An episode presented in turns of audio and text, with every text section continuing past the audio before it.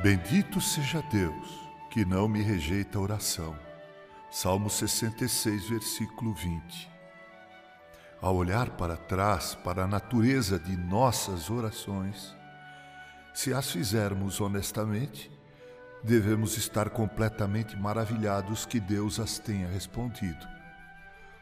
Deve haver algumas pessoas que pensam que suas orações são dignas de aceitação, como fez o fariseu mas o verdadeiro cristão, num retrospecto mais iluminado, chora sobre suas súplicas.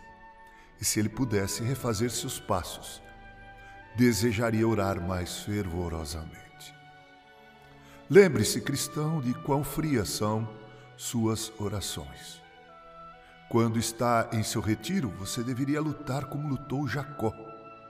Mas em vez disso, suas petições têm sido fracas e poucas, muito diferentes daquela fé humilde, fervorosa e perseverante que clama: Não te deixarei ir se me não abençoares.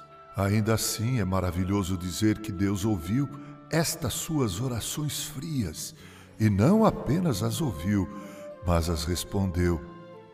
Reflita também quão infrequentes foram suas orações a menos que estivesse em aflição, quando então você ia muitas vezes ao trono da graça.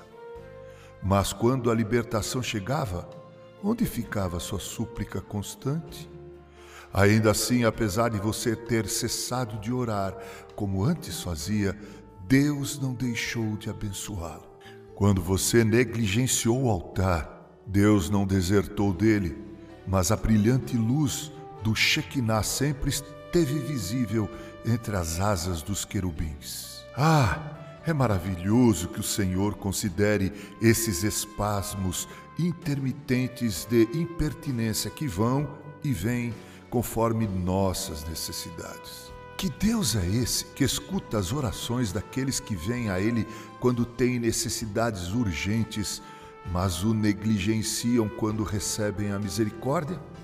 Que se aproximam quando são forçados a vir, mas que quase esquecem de se dirigir a Ele quando as bênçãos são muitas e as aflições poucas? Ah, prezado ouvinte, que a graciosa bondade do Senhor em ouvir tais orações toque o nosso coração de modo que sejamos encontrados com toda oração e súplica, orando em todo tempo e no Espírito, porque bendito é Deus que não nos rejeita a oração, nem aparta de nós a sua graça.